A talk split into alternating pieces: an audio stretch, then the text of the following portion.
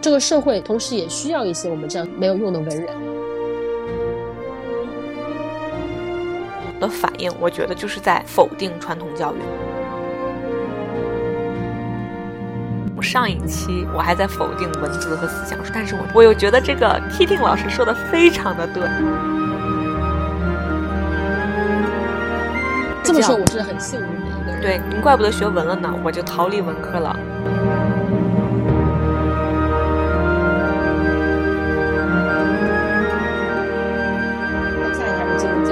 是，就是比如说我们像你刚才讲的，学校里面学到的事情，跟我在社会里面可以用到的知识，其实它是脱节的。但是证证明说，我们的一个人的生活不是教育可以教给你怎么去生活，它只能教给你怎么去寻找到自己生活或者寻找到你的嗯一种处事方法的这种技巧。当然，有的人可能只看重文凭，还是想混个毕业证，然后之后出来就是拿这个毕业证找一份稳定的工作，然后混口饭吃。这其实也是一种生存的方式嘛。你不能说它对还是错，因为这个我们现在的社会其实大部分人都是这样的，而且就是这一部分人，他构建成了我们这个社会中非常稳定的、可以长期发展的一个阶层。但是总有一些人，就比如我们中山大学培养出来的人。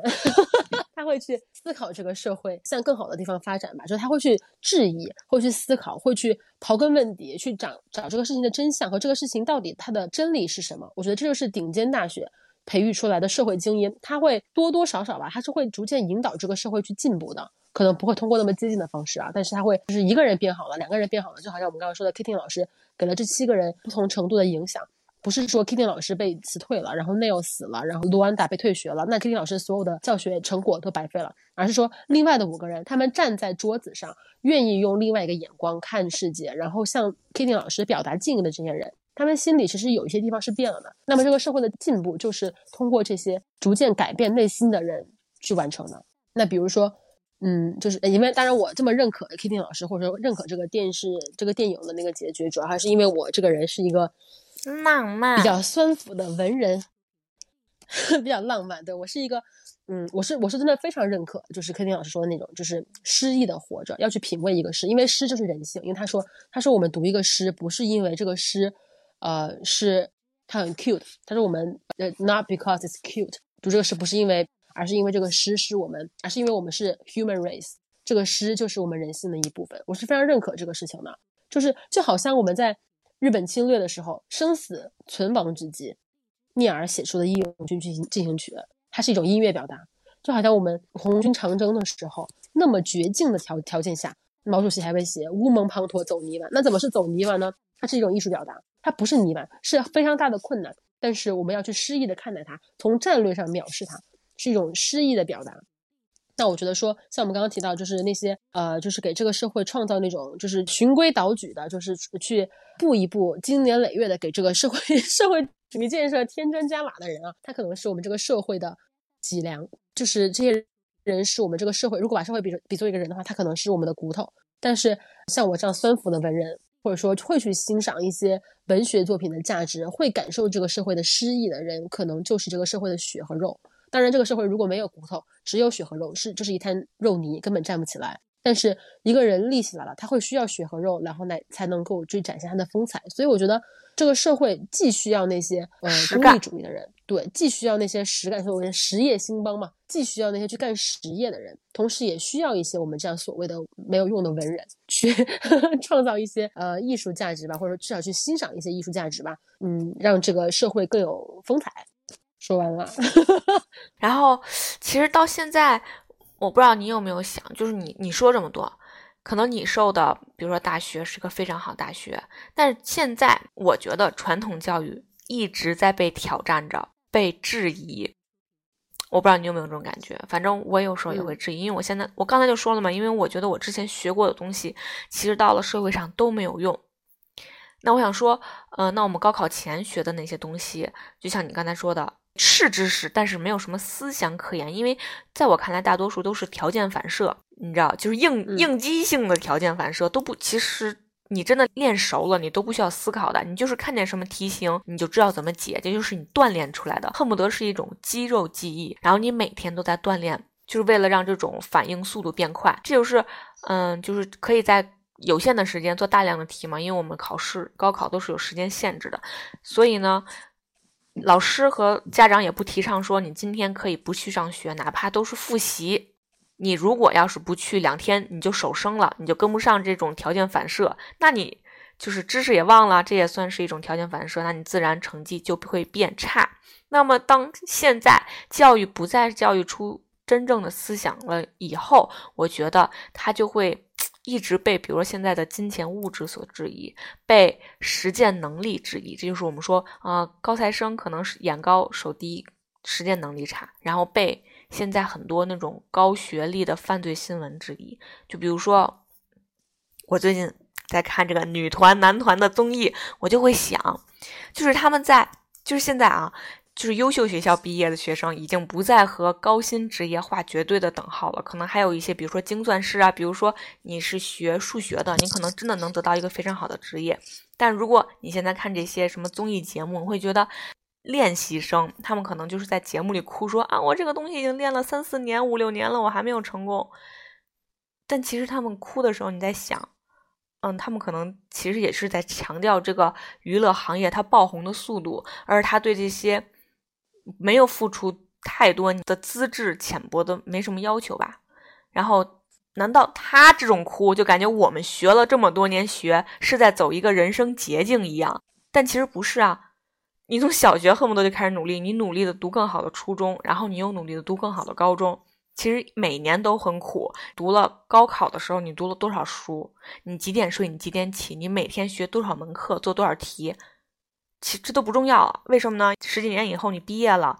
你又变成了一个普通人，然后你要去找一个平凡的工作，你远远不及这个只练习了五年的实习生当了偶像赚的钱多。我觉得这种东西就是在某种程度上否定了教育的意义。然后呢，再说这个实践能力，就比如我上学的时候，我大学学的是软件工程，就是编写软件。上大学的时候，它的课程安排是从这个计算机是从什么时候发明开始有这种历史学的课让我们学。但是连我们的教授都承认，技校他因为他上来他就是为了。你学会了就去工作嘛，所以他上来就是编程，就编写软件。所以教授都说，我们其实大学生都根本就比不过技校的计算机学生，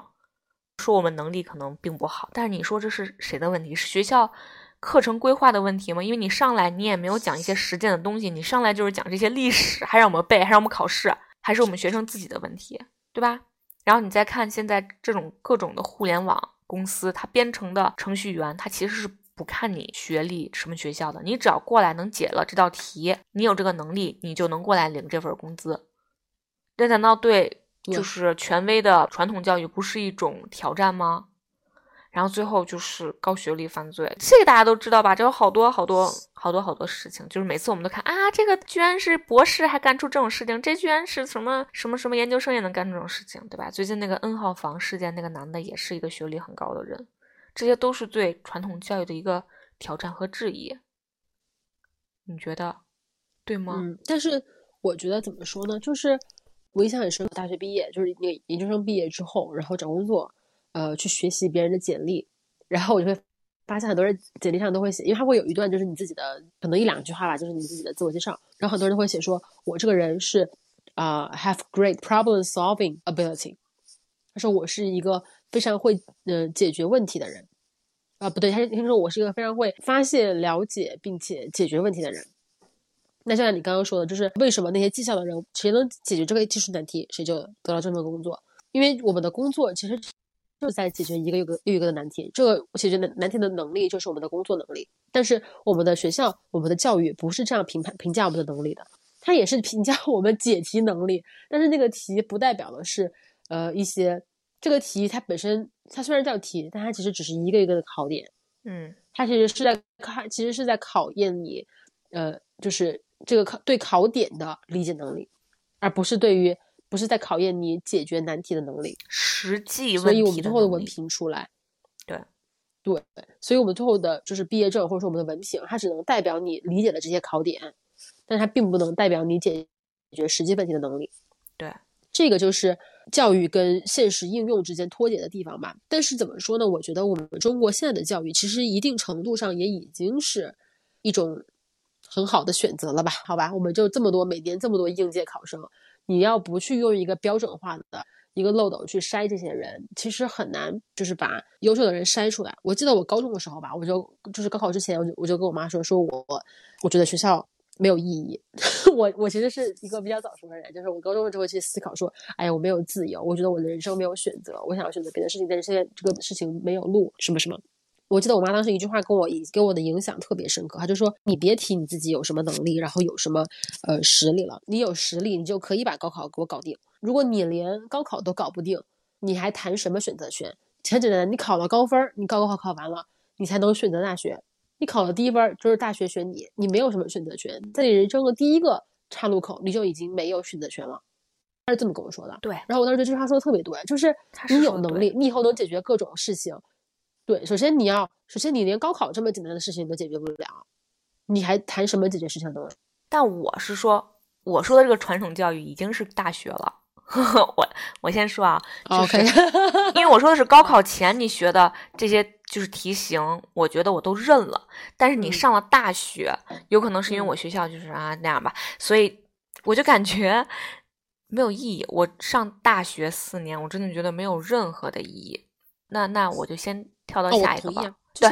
我先把这个说完吧。就是你还记得我前两天跟你就说了一段话，后来我想了一下我的反应，我觉得就是在否定传统教育。就是你还记得吗？我跟你说说那个上班的时候那个实习女孩，呃，跟我一起进公司的那个女孩说，另一个实习女孩她可是清华大学的，然后我当时就没有接，而且我也没有很羡慕，我心里想的其实就是清华大学的怎么了？难道是嗯，毕完业以后学校给分房，还是说出来马上就能拿到高薪？就我的工作经验来看，其实也是变成了一个比较普通的人，然后重新做一下找工作的选择。可能他的选择工作更广，但是他并不意味着他的前途会更好，绝对意义上的更好。然后我当时不是还跟你讥笑了一下。他的说法，但是我后来想一想，可能是我有问题，就是我可能因为工作了几年，不是我觉得你的，然后我们之前干的那个，说的挺对，对吧？我们之前干的那个工作还是帮留学生找工作，其实我们接触了很多很好很好学校的人，其实你跟他们接触，你会发现他们就那样，然后他们可能 对，他们其实最后就是一个文凭，你会发现其实这些学校，他们产包装成了产品化以后，他们。对人输入的思想就越少，可能最终也就是一个文凭和不是这个学校的文凭的差别。那我们可能不是说巨好学校里面的巨顶尖的学生，这不就是你说的吗？物化学生，对吧？就是把学生变成了一个得分的机器，然后变成了一个一个呃，就是有文凭的工作机器吧。这就是我们，但是我想，这是这个事情的结果，但是。不代表说我们应该抛弃现在的教育制度，因为现在的教育制度很有可能就是我们现在中国国情，因为我也不是教育学家，就是很有可能是我们现在的国情条件下一个最好的，对，嗯，有利于整个社会去发展的一个体制了。是的，我是认可的。但同时我也想说，但是同时我也想说，就是像我刚刚讲的，我的我的大学那两个大学老师，他会就是他首先他他他首首先他认可这个教育制度，然后他说那好，学校如果要求我给你这个学科评分，那我就让你我就考试。但我怎么考试？我给你划重点，我给你就是嗯，相当于就是开卷考试嘛。这个考试，反正这个分儿你肯定是要拿到的，不管你上不上这个课，你最后肯定也会通过各种方式，然后去考上这个分儿。那我们何必要把这个过程弄得彼此都很折很折磨呢？那我上我要上的内容，你你听你想听的内容，最后考试我让你拿这分儿不就完了吗？你这样你也拿到文凭了，我也说了我想说的，你也听到你想听的，这样其实是一个双赢的结果，甚至是三三赢的结果。我觉得这样的老师就是一个。呃，怎么说，就是很智慧的老师吧，就是他没有去直接去顶撞这个教育制度，没有去反抗这个教育制度，而是在这个教育制度的呃，就是许可之下，或者说在这个在这个整个制度的弹性范围内，他去呃做一些自己嗯想要做的事情，投入自己真正的热情。我觉得这样的老师其实是非常，一个是非常智慧吧，一个也是呃给学生的那种嗯影响，说 critical thinking 的那种影响是其实是很长远的。对，而且我又同时觉得被忽视重要性的，就还有我们的思想和文字。因为我们上一期还在说，我还在否定文字和思想，说我们就是丽拉讥笑了我们，说对吧？你们只有思想，嗯，没有实干。然后我其实挺认可丽拉这个想法的，但是我这次看了这个电影后，我又觉得这个 Kitty 老师说的非常的对。就是虽然我们每天都在说说说什么都没有做，但其实我们真的做了。我们就通过就是文字和我们的想法改变了我们身边的人，反正你就改变了我，对吧？我觉得就是有用的，我们不能否定，我们不能就是好多人嘲笑那些只会写文字的人，说你们只会说说说挑毛病，然后你们什么都没做。但他其实如果真的有人读了的话，他可能真的会辩证的看这个问题，他可能真的能看到这个这件一件单薄的事情的立体的面，这就是有用的。对，其实就是，嗯，怎么说？因为这个社会。其实这也是我们现在倡导嘛，这个社会像我们刚刚否定了各种就是全方位的功利主义，我们没有否否定功利主义本身啊，我们没有我没有否定说实用主义是一个百无一用的一个主义，我只是说实用主义很好，但是当一个社会各种方面都只考虑实用价值的时候，这个社会一定是一个机械的、没有风采的社会。那与此同时，我想说，嗯，我们现在倡导的一个多元的社会，一个呃非就是呃。可能也不是我们倡导的，就我倡导的这样一个，就是各种人群都有自己表达空间的这样的一个社会，一个自由的、开放的、是包容的社会。它其实是需要给一些没有用，又是打引号，给一些没有用的东西一些空间的一个社会。其实就是可以听老师说的，你其他课都在教你们怎么去拿去学分，怎么去功利，怎么去就是以这个为基础去过好更好的人生。那在我的这个课上，我希望你们能够感受生活自己，希望你们能够活在当下，感受这个这个这些诗里面的美好，就是。其实我之前看一个一个沙雕呃账号发的一对烤冷面的夫妻在街上跳舞，他们是别人刚好是嗯呃什么车，反正放的那种网络歌曲吧，然后他们就伴着那个歌曲的音乐去跳舞，这样这个视频。但我看完之后，我当时我当时都哭了，就我觉得很感人，就是他们的生活就是嗯，我不说很紧张吧，因。因为他们可能赚的比我多，但是他们的生活很劳累，他们可能没有时间，不像我们有这么多时间，比如我们在网上做做直播呀，不像我们有这么多时间看电影，但是他们还是在生活中去呃抓紧了这些可能五分钟、十分钟的空闲，去享受这个生活的美好，去诗意的跳舞。对，就是这个让人觉得说他是很感动的，但是很让人很让人动容的。它是一种对这个社会功利主义的社会吧，是一种很叛逆的，而且很。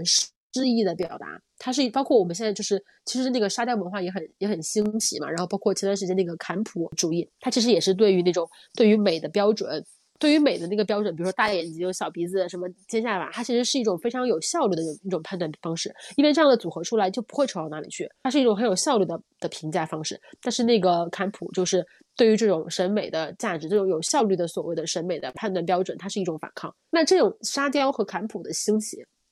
其实就是一种，嗯，就像你刚刚说的，在实用主义之外，我们还需要思想，还需要文字，文字还需要一些血肉。它其实就是一种现代人开始在思考说，当然也是因为我们现代人生活就是经济基础已经打得差不太多了，然后有空间有能力去考虑一些思想上、文化上、精神上的呃进步发展空间的时候了。到这个时候，我们也自然而然的开始开始考虑起这个实用主义是不是真的能够让我们的生活更美好的这样的问题。其实我觉得，一个是它是这个必社会发展必然的一个结局，同时也是一个让人非常感人、非常动容的结局的发展发展进程。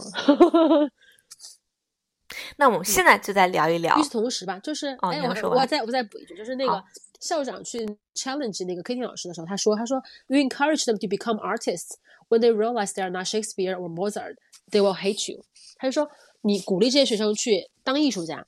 那当他们发现自己不是莎士比亚，发现自己不是莫扎特的时候，他们就会恨你。那这句话本身就挺挺值得玩味的。首先，Kitty 没有让这些学生去当艺术家，他只是说你们感受生活。但是，感受生活、享受当下这个观念，在于这个校长的眼里就已经说你是在鼓励他们成为艺术家了。但是，艺术家，艺术家也是一个结果导向的一个词，它其实也是向实用主义、向那个结果导向看齐的。” Kitty 老师说：“你们享受这个过程吧。”但是校长眼里只看到了这个结果，说：“你你鼓励他们成为艺术家。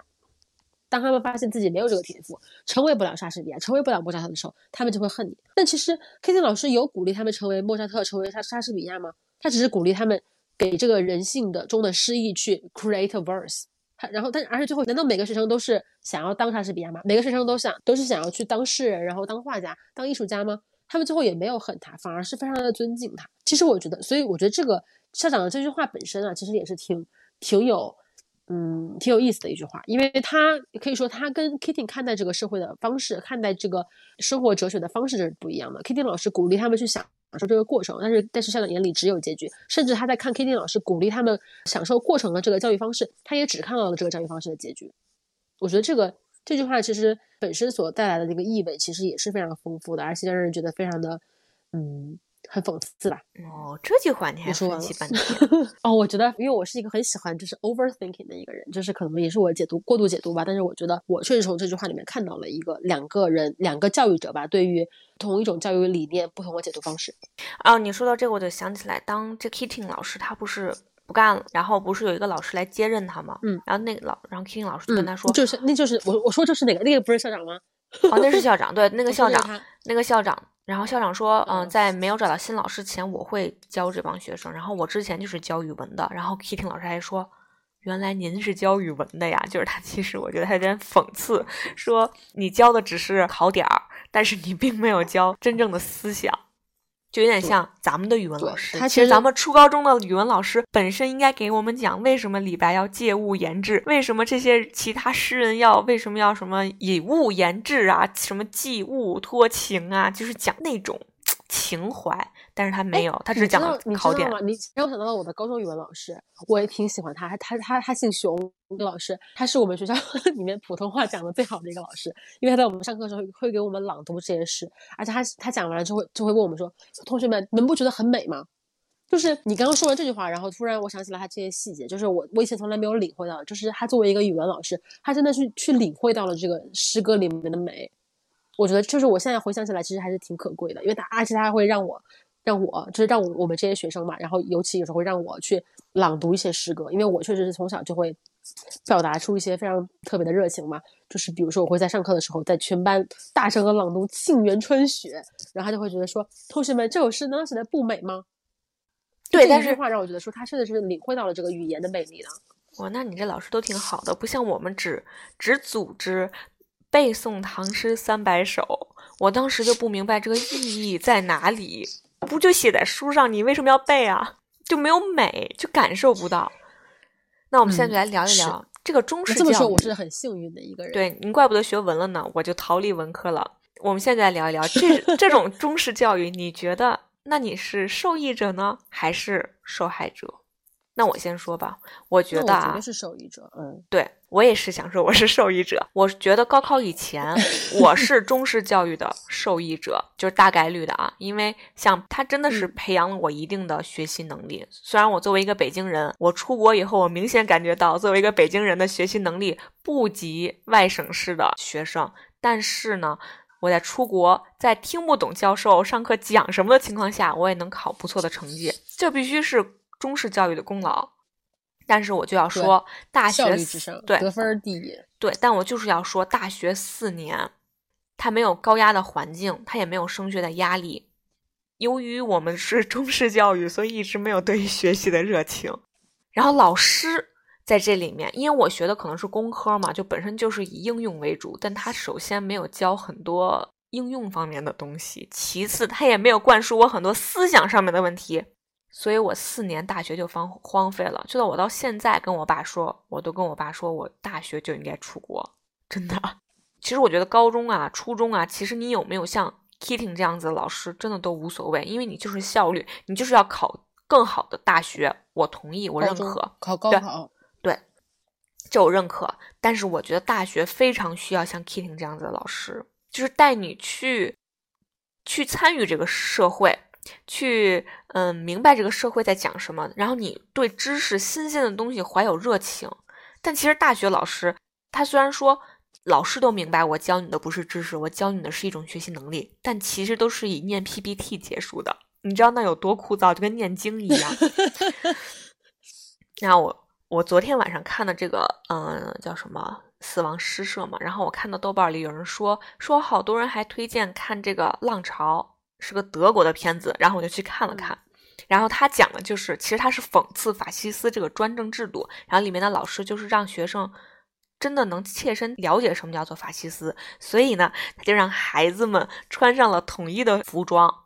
就类似我们的校服啊，然后要对老师使用“您”，并且呢，上课要举手，并且得到许可以后才能回答问题，就基本上和咱们初高中没有任何区别。然后我们初高中甚至小学还让女生剪短头发，反正就是要抹去一切个人化的东西。那么在课程一开始，同学就认为这个法西斯是不可能重新被崇拜的，因为大家都反对嘛，都知道当时二战发生了什么。但是随着课程的推进，有一部分人就是开始适应了这个规则，然后他会，他们还会主动维护这些其中的秩序，然后他们还会去纳新，就是跟小小孩说，要不然你加入我们这个这个组织之类的。然后就是统一化管理呢，你就能看到一些好处。其实啊，你你就辩证的看嘛，就是其实它是有好处在的，就是统一化了衣服以后呢，你人人就变得平等了，因为你不再看外貌啊，就是衣服啊、着装啊来判断一个人的高低贵贱，对吧？然后你衣服一统一，你就有一种认同感，然后大家也会就说，哦，这个和我穿一样衣服的人被欺负了，那我们作为其中一员，我们肯定要替他挺身而出，然后人就会变得更团结，做一件事的那种行动力就会更强，因为大家的。就是理念是高度统一的嘛，对吧？然后这个电影其实它那这个反过来，其实就是 K T 老师说的那个保持自己的步调是很难的，因为你就是跟别人就是统一化，其实是一个非常简单的、自然而然的事情。对对。然后呢，因为这个电影其实是个批判性的电影，最后他会强调说，其实大家虽然得到了一些好处吧，但是呢，你失去的是自我、自我的一些判断能力，然后你不敢否定你不认同的观点。因为你上面老师说什么，你下面就会听从什么，一味的听从，你就会感觉，嗯，我们的这个教育，尤其是九年义务制教育，其实它的目的性就是很强。它之所以这样子，就是我们需要穿一样的服装，需要抹去一切个人的一些个人化的东西，它就是为了让你专注在学习上面，对吧？然后大家之间都一个平等的状态。其实也也不能说完全的不好，我是这么觉得，啊，就是它是有好的一方面的。好的，他们就效率比较高呗。就你学习了呀，你你就在九年里面学的比国外人要多，就是效率很高啊。对啊，你看现在那些欧洲那些国家的小孩子废的不行，你不觉得吗？但是他们快乐啊。没有了，我我其实也虚无的快乐教育啊。但是对，就是我其实也是因为我是一个怎么说肩负。我觉得自是自己认为肩负社会使命的一个人吧，所以我还是挺想要对这个社会去做一些自己的奉献。那但是有这个奉献，你首先我自己要有这个实力，对吧？就所以，我其实也不是特别的认可快乐教育，但是同时我也非常认可快乐这种能力。我觉得中国的孩子可能就，呃，可能就是有一些孩子吧，就是提前的失去了快乐的能力。那我觉得这个就是中国，比如说我不好的一点。然后。我想说，我想说，就是教育，在我比如说经历这九年义务制教育，或者是高中，我觉得其实我受益还是挺好的，因为我在这里面的规则下，也是考了一个不错的学校，受受了相对不错的教育。但是你现在在看，比如你在网络上，就是会有很多的限制，我觉得都是跟当时的九年义务制教育那种填鸭式的教育有关，就是这种言论的定时化。就是你，你现在看很多人不会去说看你的言论是抱着学习的态度，就是摒除你的糟粕，取其你的精华来来看这个言论，他会是拿一个不知道哪来的标答，然后去挑你的错，然后最后就给你留言说你这块这块这块说错了，其实也没什么意义。然后另外就是我还有一个特别受不了，就是三观，我都不知道这个三观是从哪里来的，然后就是三观正。这个人三观好正，请问这个正是哪里来的标答？然后你去给人家安的，你去给人家衡量的，是同一个世界、同一个三观吗？结果就觉得很莫名其妙。好多人都说啊，我不喜欢这个人，因为他三观不够正。我就说这正是怎么来的？你你的三观是正，所以你拿去贴人身上，人家不算正吗？还是谁的三观，然后贴上面算正？就感觉，嗯，你说到这个有点就有点敏感了，因为这个三观其实是我们国家的一种意识形态啊，不是是符合国家意识形态的人就是正，啊，不是人生观、价值观、世界观啊，不是这三观，人生观、价值观、世呃世界观是的，但是我觉得在网络语言中，这个三观其实就是一种呃符合社会主义核心价值观的三观。哦哦哦。对他，但是你说的这个可能是比较复杂，可能跟教育本身关系不不是特别的大了。我我我觉得你理解深了，跟我们国家的这个意识形态教育比较关。那他怎么是吗？我觉得你 理解深了吧？那那我我好吧，那这个就不说了，一会儿把这个掐掉。OK OK。那那我现在直播都给你掐掉。对，一会儿一一会儿好吧，就比如说我现在上班了。我就感觉，其实你真的嗯想做一些叛逆的事情，想做你真正的自己，最好的时候就是上学的时候。那你上学的时候有没有做过这种什么 carpe diem 这种事情？你有吗？我我其实真没有，就是怎么说？因为上学的时候那时候还小嘛，就是 可能如果我当时如果有现在的心智，我会去做一些比较 carpe diem 的事情。但是因为我当时确实是小嘛，因为是从这种教育体制里面成长起来的，还是觉得说得分儿第一，就是当时还是一个得分机器吧。现在也我唯一可以想到的比较靠近的事情啊，对，现在我现回去要更好好学习。我跟你说，然后考考一个南方的大学是吗？对，考一个南方的顶顶尖大学。我现在其实我能想到的，我当时做过的最接近 Carpentier 的事情，就是是零八年大大雪吧，雪灾那个那一年，就是我们就是宜昌湖北这个地方也是下了很大的雪，虽然好像没有没有成灾，但是就是下了这种很罕见的大雪。然后我们的班主任龚老师，你看我连他们的姓都记得，我当时还我我一会儿还想说一下我们的历史老师，我突然觉得我真的身边身边都是好老师，真的我好感激他们。就是我们这个这个班主任龚老师，他是教地理的，他就拿出了他的一堂地理课，让我们出来玩儿。他就跟我们说说外面下雪了，对不对？我天天跟你们讲什么降水量啊，什么这个国家什么什么零度呃以下的天数啊，然后就会降雪啊，什么什么。但是你们都没有体会过什么叫降雪，那我觉得这样是不合适的。所以这节课你们出去玩吧，我去玩雪吧。他带着我们在那边打雪打雪仗，就是那一刻我印象那一节课我真的印象特别深刻。我觉得首先你是一个班主任，然后你把四十分钟这个宝贵的，因为每堂课都有每堂课的内容嘛，如果你这堂这堂课的时间浪费了，可能就意味着你之后的时间可能就要加快上课，然后把这个时间赶回来嘛。嗯，就是，但是他拿出了这四十分钟，他把我们带出去了，去打雪仗。我觉得这个，而且作为一个南方人，当时其实没有怎么见过雪。那一年的那个，就是虽然说的不太那个啥，就是对于一些地方，因为是雪灾嘛，是一个非常灾难性的事情。但是对于我们来说，它就是一场大雪，罕罕见大雪，在我们人生中可能就是真的是第一场大雪。那是我人人生的第一场雪仗，就印象特别深刻。二零零八年的第一场雪，比以往都来得早一些。比以往来的大一些吧。那哎，其实我嗯当时我自己提这个问题的时候，我也没有想到。但是你刚才讲完以后，我就有了。就是我 初中的时候特别喜嗯欢去上男厕所，为什么？因为我不知道大家有没有这种体会，就尤其你出去玩旅游的时候，就是女生永远在排队，然后男生厕所永远没人。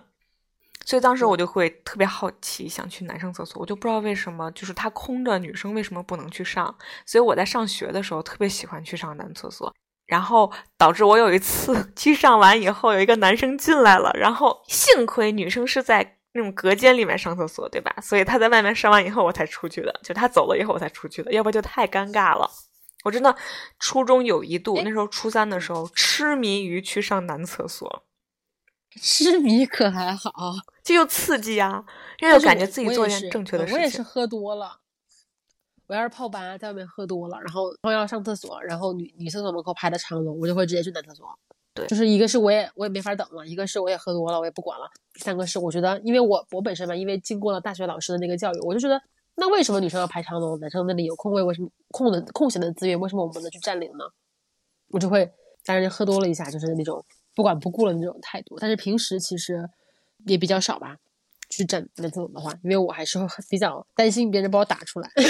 可 能因为 我长得比较像女流氓嘛。那如果这个就是没有，我想提一嘴我们当时的历史老师，因为我我你因为讲到这个教育问题，我突然回想起来，我觉得我的生命之中，就是我之所以能成为现在这个样子，我觉得真的是很多好老师给我非常长远的影响。就是我的历史老师，他也是，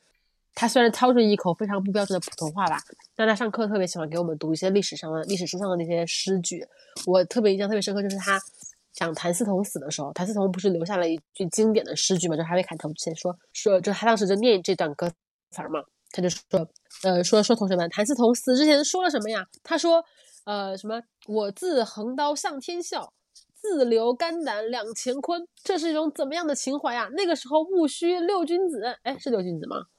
好像呃，怎么怎么地，然后当时就就是，然后就是他当时非常有情感的操着一口非常不标准的普通话给我们念了这两句诗，但是给我印象很深刻，就是同时也记住了这个戊戌六君子的那个呃英雄事迹吧。就我觉得，呃，一个老师真正享受他所教教学的这个内容的一个老师，他的教学的他的效率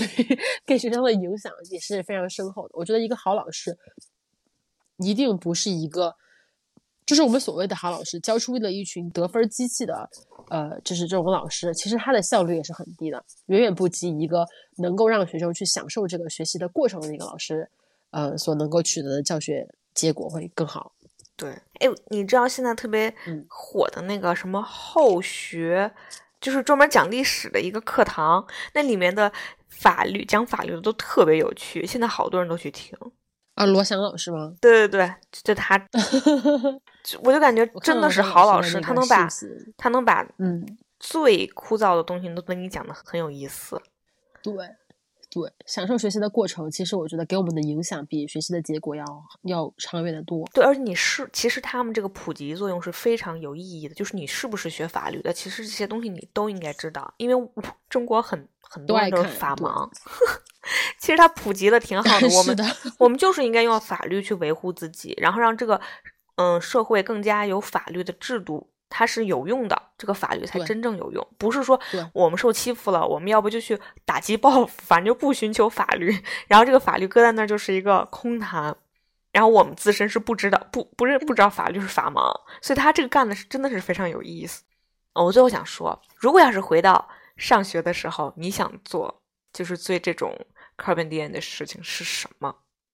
谈恋爱吧，就高初高中的时候，曾经有一份我不知道真不真挚的感情摆在我面前，但是我以学业为重的理由拒绝了他。但杨澜不一定喜欢他呀，你得喜欢才行啊。那他他很帅啊，哦，那你是不应该拒绝的。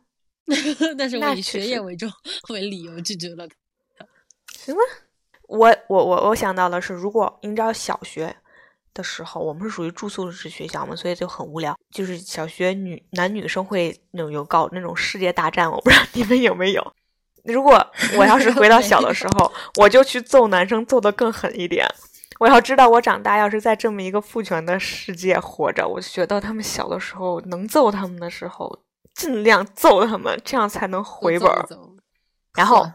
高中的时候，我跟你说，我高中这个学这个高中也是有点奇葩。我要去到校长办公室，我要去问他说，为什么我的班主任老师的女儿会和我是在一个班？这样有公平可言吗？而且他后来只要是联考，他的语文成绩都是年级前几名，请问为什么？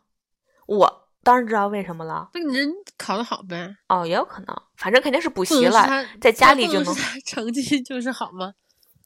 那他高考为什么成绩就没有很好呢？就是吧？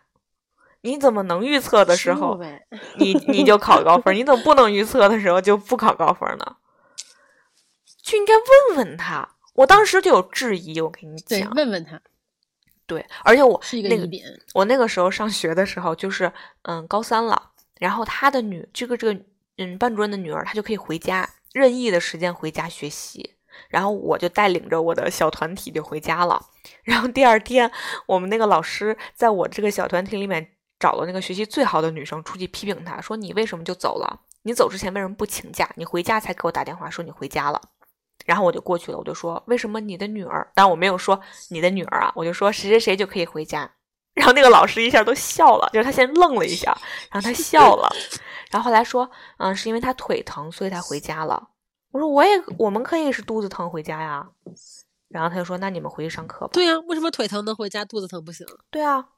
而且我觉得我做的最酷的一件事情就是 高三下半学期那一学期每天都请假回家，就不上学，就回家自己学，就不不在这个班级里学了。我现在行吧，我现在都觉得这是我干的最酷的一件事情。是挺酷的吧？我最酷的应该就是就是当场反驳我的数学老师，然后被我的数学老师把整坛卷子打在我身上，说你给我滚出去，然后你就出去了吗？出去享受生活了。我就出去了，我就出去站外面了，我就在外面站着，然后有人过来，我就说我们数学老师骂我，他说骂你什么？我说冤枉我呗，声音很大。还挺横。行吧，fade out，that's for today，、嗯感谢收听佛寺，挂了，拜拜，明天见，拜拜。